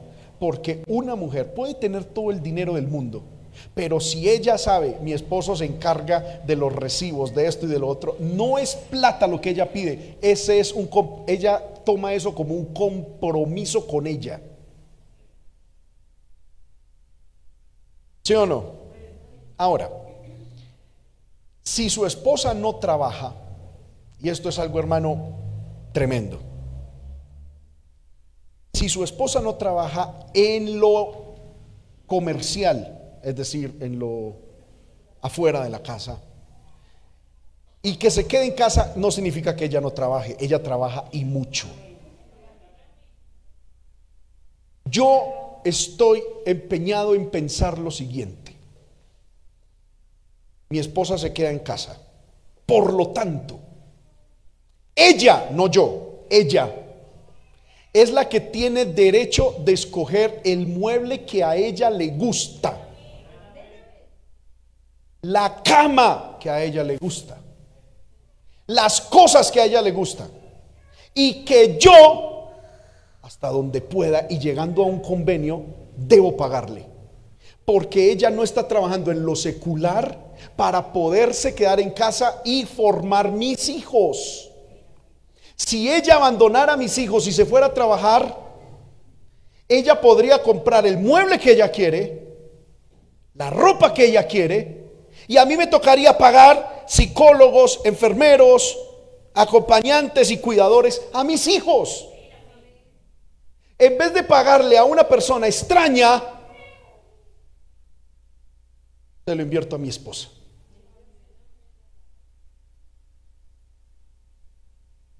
Porque en las casas muchas veces la sala es la sala que él hizo. La cama que él escogió. Hasta ella se pone la ropa que él le da. Y eso es antibíblico. Mi esposa trabaja y trabaja duro. Amén. Cuando hay una necesidad en casa, mi esposa dice, amor, quisiera tal cosa. Amén. ¿Cuál quieres? Me gusta este, este, este. Amén. Vamos a ahorrar. Vamos a ahorrar. Vamos a proyectarnos para que tú tengas lo que tú quieres. Porque tú trabajas de tiempo completo en mis hijos. Si yo formo mi casa y compro yo como varón lo que yo quiero, tengo a mi esposa es de esclava, de sirvienta y de arrimada en mi casa. Y ella nunca va a tener sentido de pertenencia en la casa. Yo lo vi, hermano, cuando recién me casé con mi esposa. Cuando yo me casé con mi esposa, el Señor me bendijo. Yo ya tenía comprada la cama, el comedor, la sala y muchas cosas. Cuando mi esposa llegó a la casa, ella se sintió y me dijo, amor, ¿yo puedo cambiar tus cosas?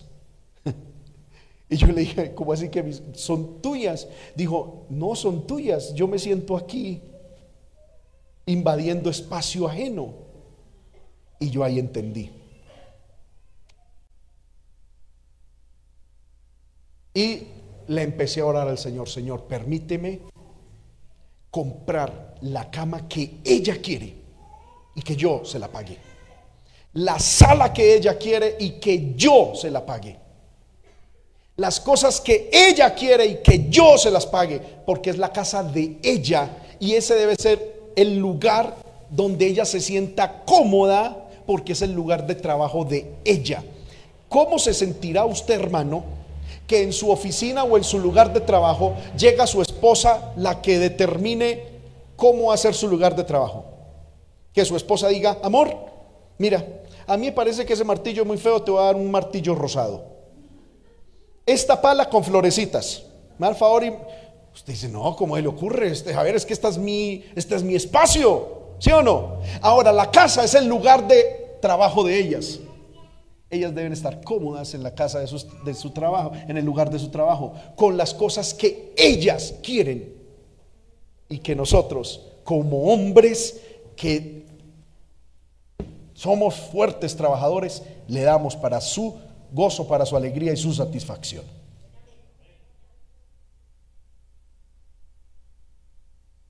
Amén. No les está gustando, hermano, pero es así. Es así. Si alguien piensa diferente, se le atrevo, le, le, reto en el nombre del Señor a que se pare y con Biblia en mano me lo demuestre. No va a haber forma no va a haber forma. Las mujeres necesitan compromiso financiero.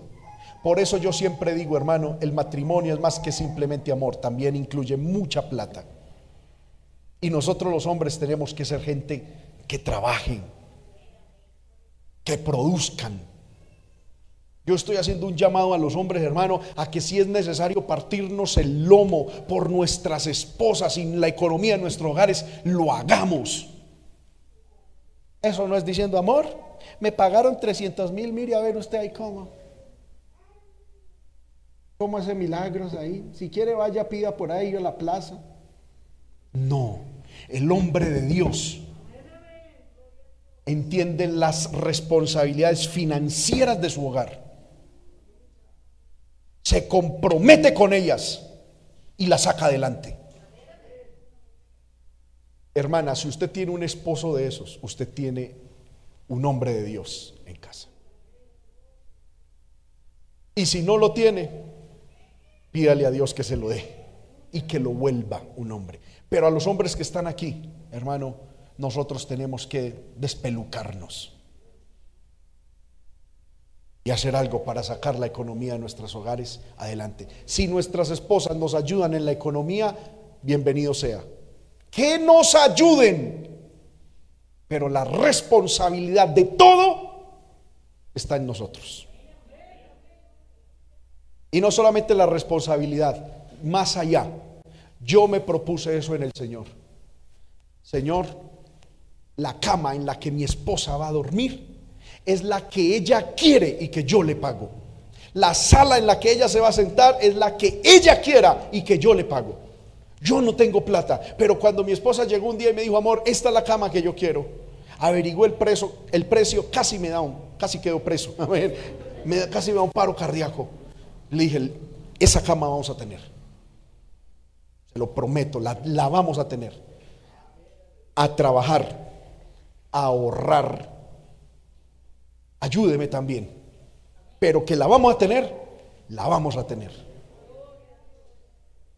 Y la tuvimos. Luego mi esposa llegó y dijo, amor, esa salita con la cual nosotros casamos, no sé, a mí me gustaría otra. ¿Cuál quieres? Esta. Ay, Padre del cielo, ayúdeme a ahorrar. Vamos a trabajar, entre los dos vamos a ahorrar. Ayúdeme. Y la sala que usted quiere, yo se la voy a dar. Y la tuvimos. Amén. En ese sentido, hermano, hermanos varones, uno como hombre se tiene que volver irreemplazable. Amén. Constitúyase una pieza y una persona en su hogar que, sea, que no sea fácilmente reemplazable. Porque hay hombres, hermanos, que cualquier cosa los reemplaza. Como no representan ningún aporte eh, significativo, hasta un perro los reemplaza. También en el caso de las mujeres. Yo siempre he dicho, hermano, uno como esposo y esposa, uno se tiene que volver cotizado en la casa. Que la mujer sepa, mi esposo cuando habla tiene autoridad y sabiduría. No es un loco ahí, no es un inmaduro, no. Es un hombre asentado, un hombre de Dios. Que cuando uno como esposo diga, en mi casa hay una mujer de Dios, una mujer como esa, la que tengo en la casa, no la encuentro en ninguna parte, solo en mi casa. Y cuando nosotros como matrimonio nos volvemos de esa manera, hermano, no va a haber terceros que destruyan nuestro matrimonio. Pero si yo soy una persona ahí, Dios me traiga, Dios me lleve, cualquiera me va a reemplazar. En cualquier momento me van a hacer chao pescado y hasta solos viven mejor.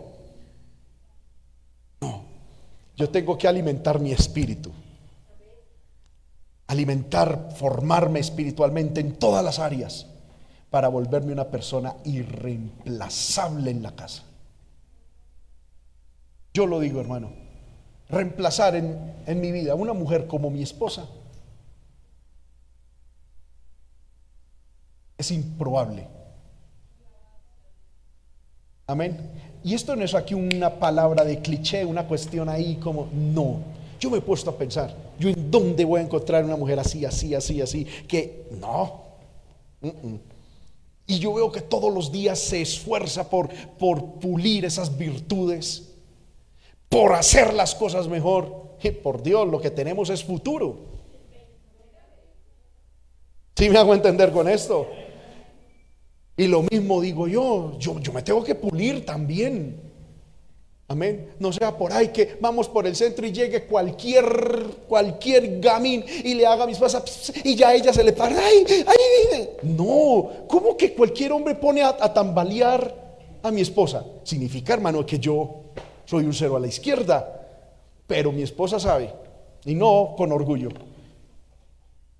tiene un hombre de verdad en la casa. Y que para conseguir a alguien, no no es a la vuelta de la esquina. ¿Por qué? Porque los dos nos hemos puesto en esa tarea de volvernos irreemplazables. Amén. El uno para el otro. Irreemplazables. Voy a hacer mi, voy a hacer mi mejor versión todos los días para la gloria de Dios y para mi esposa. Y ella va a hacer todos los días su mejor versión para la gloria de Dios y para mí. Dígame, hermano, con la ayuda de Dios, ¿quién podrá separar un matrimonio así? Amén. Quinta y última necesidad de las mujeres. ¿Cuál es la primera? Amor. Segunda, ¿cómo, perdón? Ah, cuarta, la, la cuarta del caballero. Amén. Gracias, hermana. ¿Cuál es la cuarta necesidad de los caballeros? Una esposa atractiva.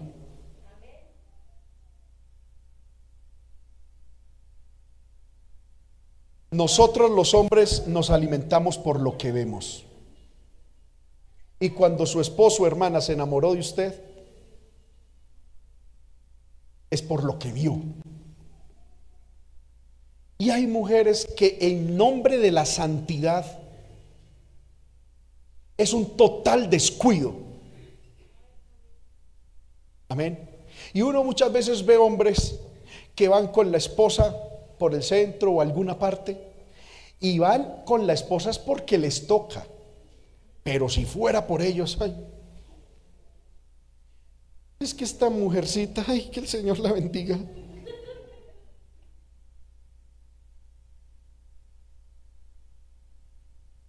Qué bueno uno como esposo tener una esposa que todavía le sea atractiva a uno. Una mujer que se cuide, que se sepa vestir, que se bañe, que huela rico. Amén. Porque hermano, un hombre se va a trabajar, llega a la casa con deseos de abrazar a su esposa y lo que llega es abrazar como si fuera abrazando un ajo. ¿Qué comieron aquí? Pescado con ajo. ¿Por qué? Porque todavía ahí en chancletas, en, en pijama. Ay, mi hijo, qué pena, me cogió. No, no, hermana. Que la mujer tiene que ser no vanidosa, pero tiene que cuidarse mucho. Y eso es bonito, eso es parte de la feminidad. Yo les enseño a ustedes eso. Cuidarse no es pintarse, cuidarse no es colgarse cosas, eh, cuidarse no es cambiarse cosas. Primero, es el adorno del alma. Mire hermano, porque hay hombres que son capaces de divorciarse de una modelo, que físicamente lo tiene todo. Amén. ¿Por qué? Porque lo primero que se busca es lo atractivo del alma, pero físicamente que también sean agradables. Amén. Hermana, aprenda a vestirse bien.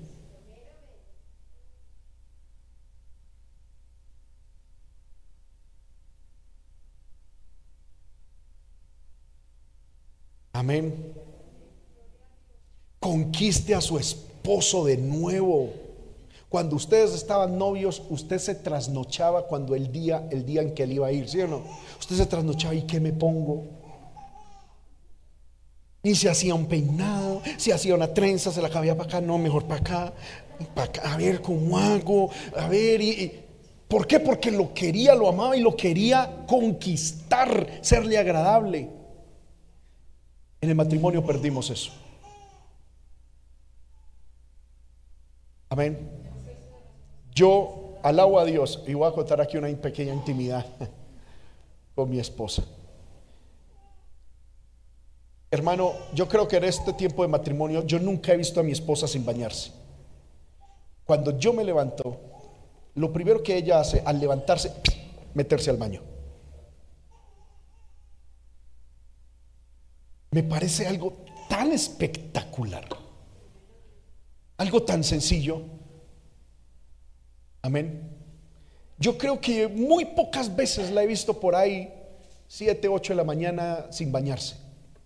Ella se levanta y lo primero, ¡pum!, para el baño.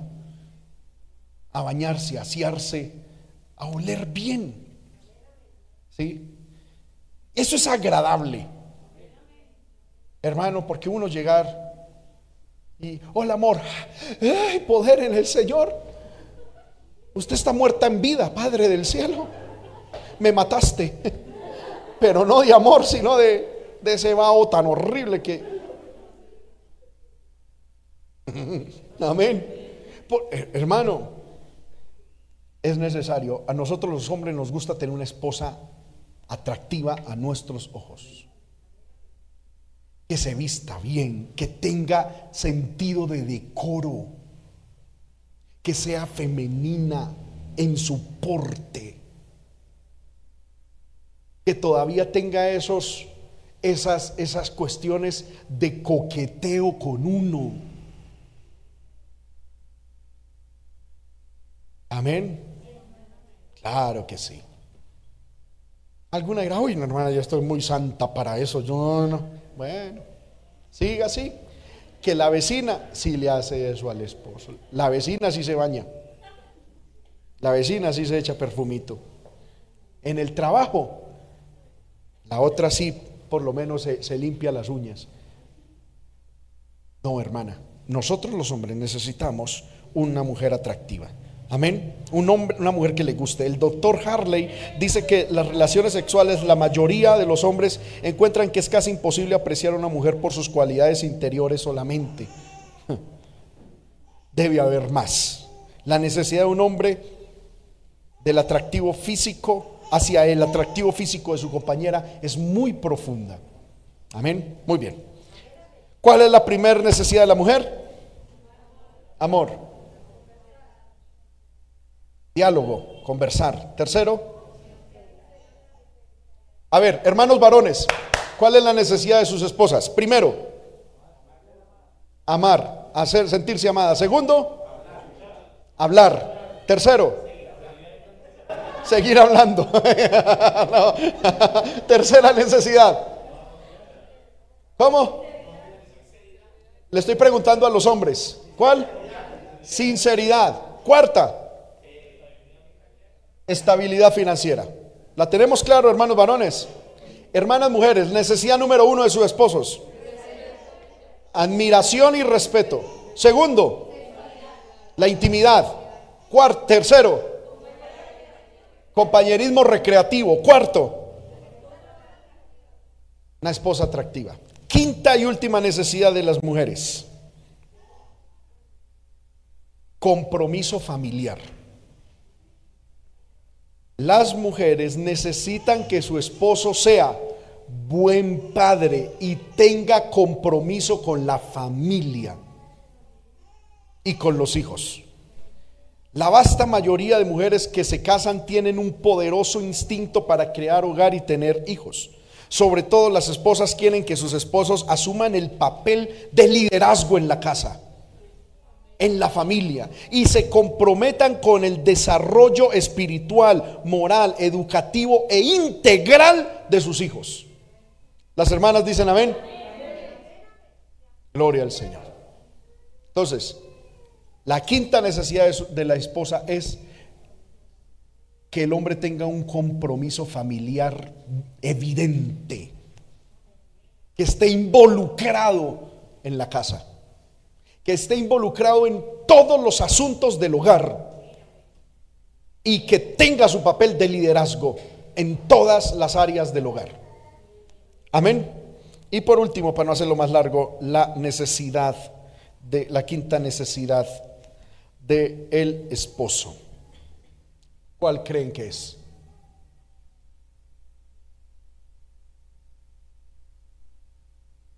La comida. Amén. Gloria al Señor. En cierto sentido, sí. Se llama, esta necesidad se llama apoyo doméstico. Amén. Hermanas, su esposo añora y es capaz de hacer lo que sea por tener paz tranquilidad en casa. Cuando un hombre se va a trabajar y vuelve a casa, él viene con el deseo de qué? De descansar. Él, en, la mentalidad de los hombres, ¿sabe cuál es la fantasía? Él llega a trabajar. Él quisiera que la esposa lo esté esperando en la puerta con los niños. Y que le diga, amor, un abrazo. Los niños se le tiren, a ah, papá, qué bueno que estás en casa, mi hijo, tome este juguito. Esa es la fantasía de todo hombre. Él llegar a sentarse en un sofá y que los niños le quiten los zapatos y le pongan las medias. Y que la esposa le diga, amor, mientras descansa, vea las noticias a un partido de fútbol. Miren. Ese es el cielo para un hombre. ¿Cuál es el problema? Como lo dije el domingo pasado. ¿Cuál es el problema? Que es que como el hombre trabaja fuera de la casa y la mujer trabaja en casa, cuando la mujer, cuando el hombre sale de su lugar de trabajo a casa, él quiere descansar, pero la mujer no dice llegó a descansar, sino llegó el que me va a ayudar en mi lugar de trabajo. Y entonces ella en vez de estarlo recibiendo en la en la puerta, con unos niños ya hermosos, una casa perfecta y un juguito a la temperatura idónea para el calor y la fatiga corporal. Lo que viene es, ay amor, mire, este no se quiso bañar, este tumbó el gesto, el otro se subió allá a la lámpara, venga, ayúdeme a hacer la comida. Y, él llega diciendo, ¿a qué vine? Amén.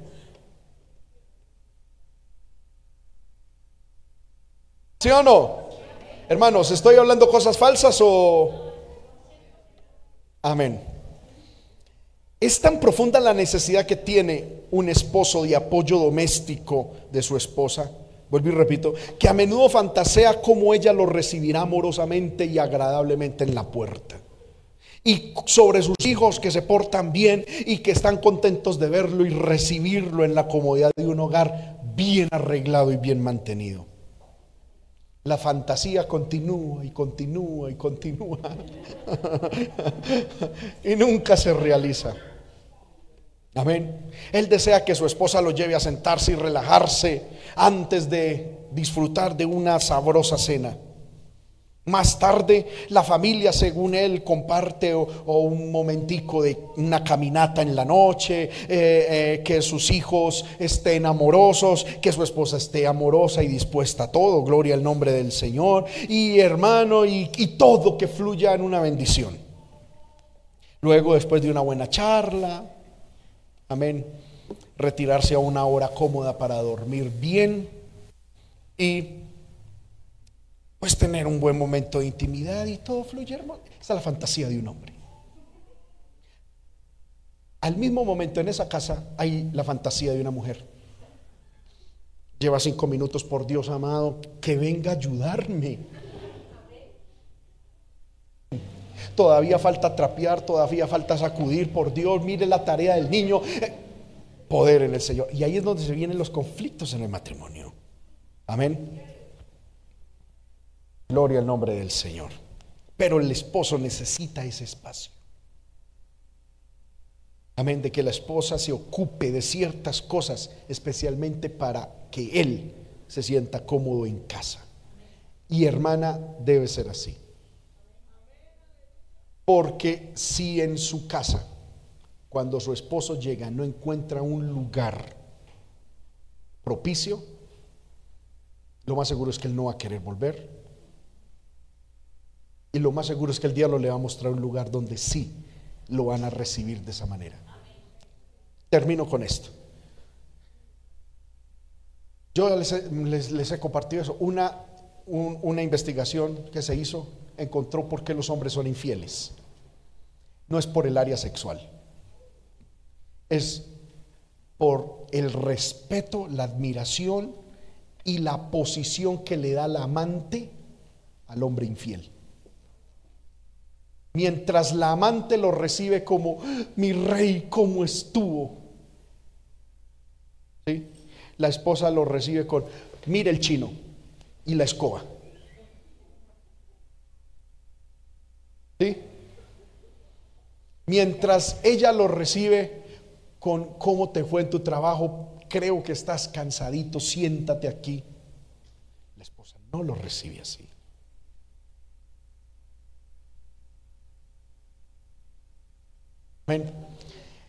Hermanas, ¿cuáles son las cinco necesidades del varón? admiración y respeto. Segundo, intimidad.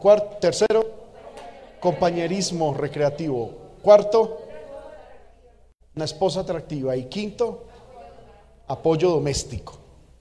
Hermanos varones, mírenme, ¿cuáles son las cinco necesidades de sus esposas? ¿Cómo? Amor. Segundo, conversación. Tercero, sinceridad. Cuarto,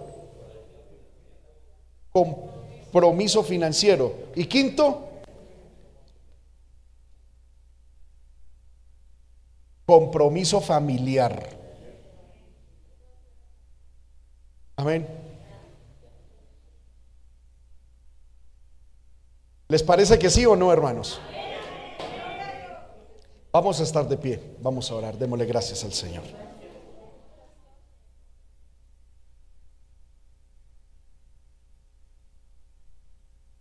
Amén. Se le puede ayudar, pero él sigue siendo el responsable. Él sigue siendo responsable. La hermana pregunta, ¿y si el esposo pierde el trabajo? Pues que lo vuelva a conseguir. La esposa le puede ayudar en la parte económica, pero el responsable sigue siendo él. Un hombre no puede llegar delante de Dios diciendo, ay Señor, es que no conseguía trabajo. Mire a ver cómo hace cumpla con su responsabilidad. Hermanos míos, todos los que estamos en matrimonio, casados, pidámosle al Señor que nos ayude y que esta enseñanza, hermano Dios, nos ayude. Hermanos varones, después de Dios y de honrar a Dios, debemos invertir toda nuestra vida en satisfacer el amor, la conversación, la confianza, el compromiso económico y el compromiso familiar que nuestras esposas necesitan. Nos debemos meter de alma, vida y cuerpo a satisfacer esas necesidades primarias. Hermana, usted se debe invertir a sí misma en satisfacer las necesidades de su esposo. ¿Cuáles son?